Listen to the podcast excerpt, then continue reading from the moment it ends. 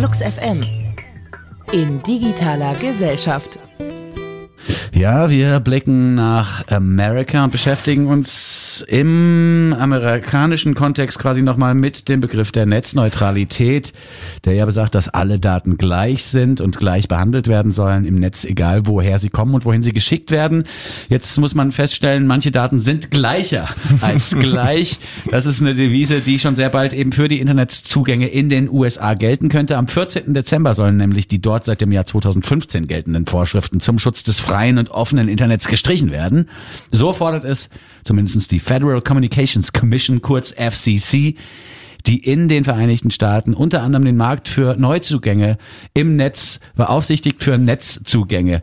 Wäre richtiger gewesen, aber es kommt ja aufs Gleiche raus. Bürgerrechtler und Online-Unternehmen, die laufen natürlich Sturm gegen diese Pläne und warnen vor katastrophalen Folgen, die eine Abschaffung der sogenannten Netzneutralität für Verbraucherinnen und Verbraucher mit sich bringen könnte. Worum es jetzt genau geht und welche Auswirkungen diese Änderungen in den USA auch auf den europäischen äh, Markt haben werden auf das europäische Internet. Das weiß Alexander Sander, der hier bei mir im Studio sitzt. Wir sind die 99. Folge so der digitalen es. Gesellschaft auf Flux FM. Wollen wir heute schon feiern oder wollen wir es uns ja, aufheben fürs nächste Mal? Eine Woche jetzt. Bevor wir feiern, müssen wir noch mal über was Ernstes sprechen. In den USA droht nun also das Ende der Netzneutralität. Ähm, der Status quo sollte vielleicht zuerst noch mal untersucht und angeguckt werden. Wie sieht's denn im Moment noch aus? Welchen Regeln sind Internetprovider derzeit noch unterworfen in den USA? In den USA ist es so, dass ähm, unter Obama 2015 eben auch nach großen Protesten von zivilgesellschaftlichen Organisationen die Netzneutralität durch eben diese FCC verankert wurde. Ähm, das war ein großer Erfolg damals, dass eben ähm, sich die Zivilgesellschaft gegen die lobbystarken Provider dort durchgesetzt hat. Ähm, die sind dort ähm, ja relativ gut verhaftet gewesen, ähm, haben ähm, alle Anstrengungen unternommen, um die Netzneutralität zu torpedieren. Am Schluss konnte sich eben Obama durchsetzen, beziehungsweise die Zivilgesellschaft und die Netzneutralität verankern.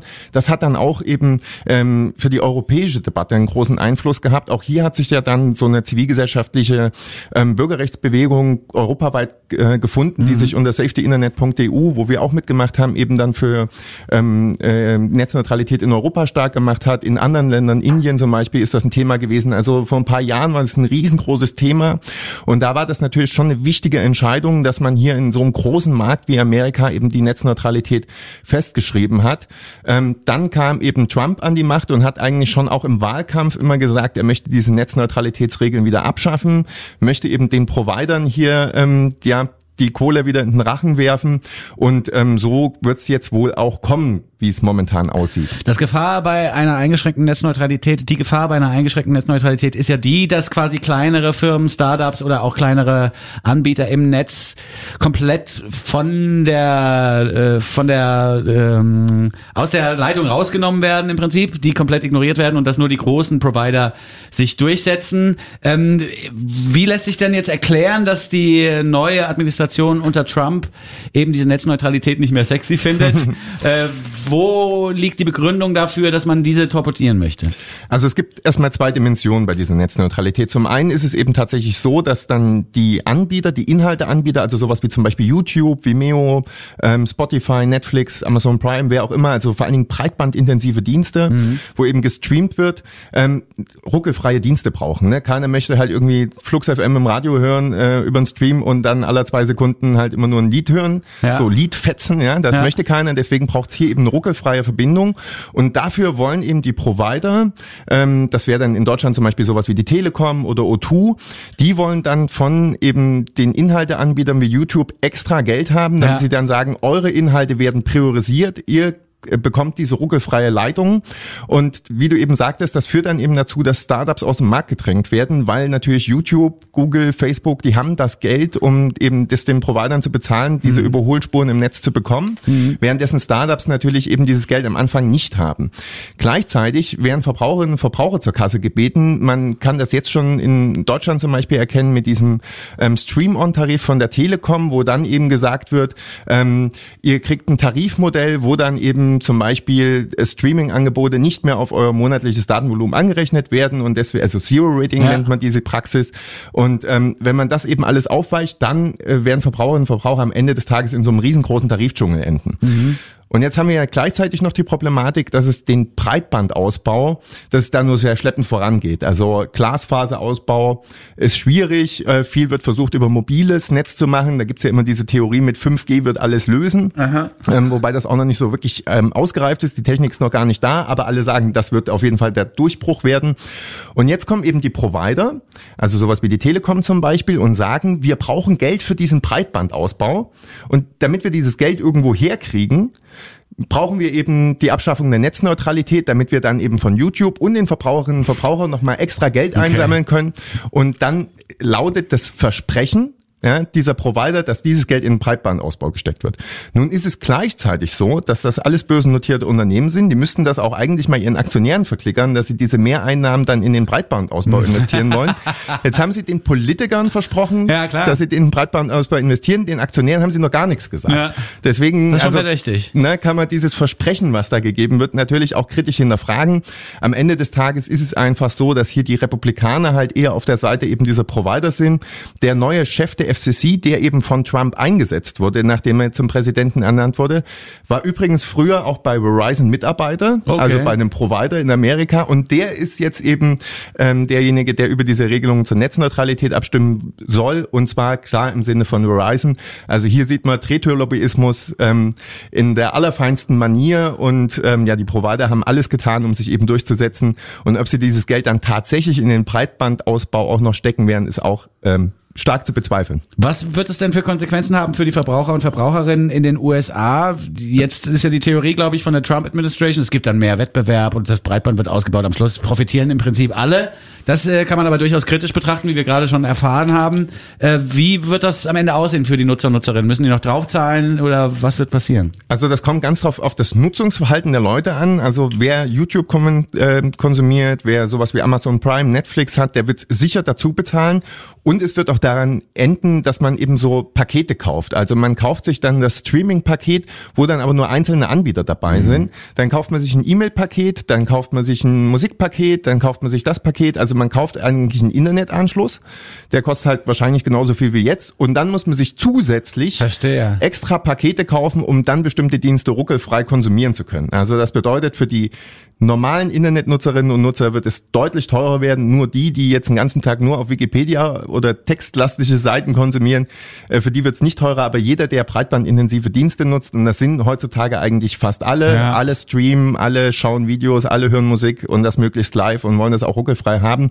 Wer das künftig auch noch haben will, wird extra zur Kasse gebeten werden. Ja, das Davon ist schon- kann man ausgehen. Das ist schon ein bisschen gemein, denn man kann eigentlich davon ausgehen, dass so große Firmen wie O2 und die Telekom mittlerweile schon genug Geld verdient haben, um das Breitband auszubauen, ohne im Anschluss dann irgendwelche Gebühren nochmal äh, Ja, zu erheben. könnte, Aber äh, es, es macht ja keinen Sinn aus Sicht der Firma, das genauso zu machen. Die sind ja eben keine altruistische Vereinigung, sondern die wollen ja Kohle verdienen. Also insofern Genau. kann man schon nachvollziehen, warum die Firmen in die Richtung arbeiten. Man muss allerdings auch festhalten, dass es in der Tat notwendig ist, diese Bewegung möglichst zu stoppen, beziehungsweise diese, diese Entwicklung zu stoppen, denn ansonsten stehen wir alle blöd da. Ne, das ist natürlich auch ein Problem, wenn man das ein bisschen weiterdenkt, dann auch zum Beispiel für die Meinungsfreiheit. Also wenn ich halt nur noch zwei, drei Dienste habe, die sich halt überhaupt den Zugang leisten können, ähm, damit ihre Dienste ruckelfrei angeboten werden und andere nicht, dann kann natürlich auch, also ne, wenn einer die Wahl hat zwischen ich gucke ruckelfrei RTL oder ich äh, gucke mir zerhackt ARD an, Ja. dann wird er halt eher RTL schauen. Ja, ne? traurig, aber wahr. Aber vom Prinzip her Ja. kann das natürlich in alle Richtungen skalieren. Also wer das meiste Geld investiert, kann seine Meinung ruckelfrei anbieten und die wird dann entsprechend auch ähm, konsumiert, während alle anderen das Nachsehen haben. Ja. Und deswegen ist das nicht nur eben ein rein monetäres Problem, sondern halt auch tatsächlich ein Problem, was dann halt auch an die Grundrechte, Ja. ähm, wie zum Beispiel die Meinungsfreiheit geht. Total. Was muss man jetzt als europäischer Internetnutzer befürchten, als und europäische Internetnutzerin? Ist die Regelung in den USA, ich meine, das Internet funktioniert Internet ja worldwide. Es funktioniert ja World Wide Web mäßig, zumindestens, auch wenn man das mittlerweile so vielleicht gar nicht mehr betrachten kann. Aber was wird da passieren? Äh, Wird das Auswirkungen haben auf den europäischen Markt? Also kurzfristig wahrscheinlich nicht, aber mittel- und langfristig auf jeden Fall. Also zunächst einmal wird natürlich der Druck in Europa ähm, größer werden, dass auch hier die Provider dann natürlich rumlaufen und sagen, in Amerika ähm, Sure. ne, ist die Netzneutralität abgeschafft, wir wollen das jetzt hier auch, ähm, wir wollen eine Reform. Wir haben diese europäische Verordnung zur Netzneutralität, aber dort äh, gibt's eben auch schon Schlupflöcher. Ich hatte es vorhin äh, ja schon angesprochen mit dem Telekom-Dienst Ja, ähm, Stream On. Stream On. Über den ihr übrigens auch Flux FM hören könnt, peinlicherweise. Ja, und ähm, über den wir auch schon einige Male gesprochen haben und gesagt haben, was wir problematisch an Ich diesem ihn- Dienst sehen. Ja, Ne? ich habe ihn abgelehnt übrigens. Sehr gut. Als Privatperson, wirklich. Ja, sehr ordentlich. Ja. Und ähm, das wird natürlich äh, grundsätzlich erstmal weitergehen. Also dieses Zero-Rating bedeutet eben, dass halt bestimmte Dienste nicht auf das monatliche Datenvolumen angerechnet werden und sozusagen dann kostenfrei konsumiert werden können, in Anführungsstrichen. Dafür muss man dann ein Zusatzpaket kaufen, Ja, ja, ja. hintenrum. Aber ähm, das sind eben jetzt hier die ersten Provider, damit anfangen. Vodafone will auch ähnliche ähm, Sachen auf den Markt bringen. Und dann ist es natürlich nicht mehr weit, dass dann hier eben auch gesagt wird, wir wollen auch alle Dienste drosseln, wir wollen ähm, bestimmte Dienste... Aber das ist ja wirklich dann einen Gedankenschritt weiter und das ist ganz gut, dass wir dar- darüber sprechen, denn wenn man Ja. jetzt so ein Stream-On-Angebot äh, quasi untergeschoben bekommt, sagt man ja unter Umständen als Privatier so, ja ist doch geil, jetzt ruckelt das gar nicht mehr und ich muss gar nichts drauf bezahlen. Man muss aber eben nicht nur an den eigenen äh, äh, Gewinn denken, an den eigenen Profit, sondern muss in der Tat gesamtgesellschaftlich mitdenken Und bei die- dieser Problematik. Genau, das ist jetzt der erste Anbieter. Die Frage ist, was passiert, wenn Vodafone noch mit einsteigt, Ja. wenn O2 mit einsteigt, wenn andere Provider mit einsteigen. Und dann kommen wir eben in diese Situation, dass es dann halt vielleicht eben YouTube nur bei der Telekom gibt, Amazon Prime nur bei Vodafone und Netflix nur bei ähm, O2 zum Beispiel. Ja. Ne? Dass man dann eben so ganz merkwürdige Paketkonstruktionen sich zusammenkaufen muss, um halt eigentlich das Internet so zu benutzen, wie man es heute benutzt. Und darüber hinaus ein großes Problem ist natürlich auch, dass man die komplette Innovationskraft aus dem Markt nimmt, denn ähm, diese Startups können sich ja einfach nicht mehr Ja. ähm, gründen. Also sowas wie äh, ein YouTube oder ein Skype wird einfach nicht mehr entstehen können in Amerika. Das bedeutet, wir konservieren eigentlich das Internet so, wie wir es jetzt kennen, machen die Großen noch größer und noch stärker. Und ähm, das wird natürlich auch mittel- und langfristig ähm, bei uns auf dem Markt spürbar sein, wenn eben diese Innovationskraft aus dem Markt genommen wird und gleichzeitig in Europa nicht ein Gegengewicht gebildet wird, wo man sagt, okay, dann versuchen wir hier diese Innovationskraft Ja. in den Markt zu bringen. Und danach sieht es momentan eben auch nicht unbedingt aus. Ja, Deswegen es gibt einen Artikel in der Zeit zum Thema, da ist ein einzelner Demonstrant abgebildet. Das, ist, das sieht jetzt nicht so aus, als würde der noch was reißen. ähm, vielleicht muss man seine amerikanischen Freunde und Freundinnen anschreiben und sie darum bitten, auf die Straße zu gehen. Also beziehungsweise das vielleicht auf passiert- die Problematik mal hinzuweisen. Noch Da, also das passiert schon, da ist auch eine, ein großer Protest am Laufen. Man kann sich auf jeden Fall noch mit beteiligen. Man kann auch mal da E-Mails äh, an diese FCC schreiben Mhm. und sagen, wir wollen die Netzneutralität haben. Aber man muss natürlich eben sagen, wenn da der Verizon-Lobbyist der Anführer dieser FCC ist und dann eben auch noch die Kontrollmechanismen zurückfahren will, was das dann künftig betrifft, also nur noch kontrollieren will, ob denn die Werbung zu dem passt, was dann auch tatsächlich angepa- angeboten wird. Das ist am auch- wichtigsten. Das ist am Ja, sehr wichtigsten, wichtig. dass dann die einzige Kontrollfunktion. Ne? Da muss man also eben schon Angst haben und kann dann eigentlich nur hoffen, dass dann in zwei Jahren, drei Jahren vielleicht wieder ein anderer Präsident äh, in Ja. Amerika am Ruder ist, die FCC wieder neu besetzt wird und die Regelungen wieder Ja. zurücknimmt. Ähm, aber momentan sieht es eben ja recht düster aus für die nächsten Jahre, was die Netzneutralität ähm, in Amerika und damit auch ein Stück weit weltweit betrifft. Ja, das ist dann Donald Trump, das muss man ihm ja lassen, das schafft er ganz gut, Fortschritte innerhalb der amerikanischen Gesellschaft quasi innerhalb von wenigen Wochen wieder rückgängig zu machen, indem er Gesetze erlässt, beziehungsweise Gesetze für nichtig erklärt, die eigentlich fortschrittlich waren. Die Netzneutralität in den Vereinigten Staaten ist definitiv in Gefahr. Wer mehr Infos braucht zum Thema, geht auf digitalegesellschaft.de und äh, setzt sich in Verbindung mit den amerikanischen Freunden und Freundinnen, um die aufzufordern, noch äh, verstärkt auf die Straße zu gehen. Vielen. Dank, Alexander Sander, für deinen Besuch und bis zum nächsten Mal. Bis dann.